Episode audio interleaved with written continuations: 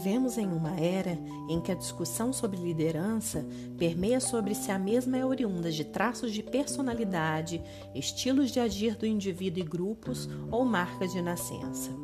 Muitos estudiosos e pesquisadores mostram que há pessoas que nascem líderes e outras que aprendem a desenvolver sua capacidade de liderança ao longo do tempo.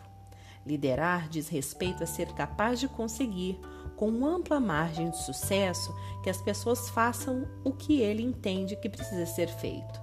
Para tanto, parece existir uma real necessidade do líder em ser capaz de lidar adequadamente com as fortes emoções e com as grandes frustrações.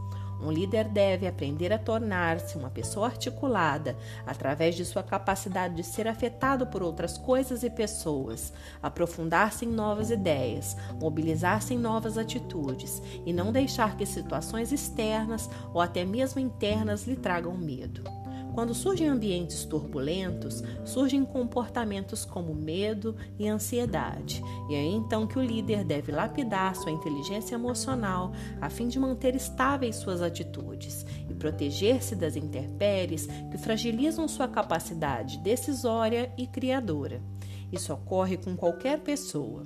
A diferença é o modo como o líder enfrenta essa realidade. É exatamente isso que se espera dele.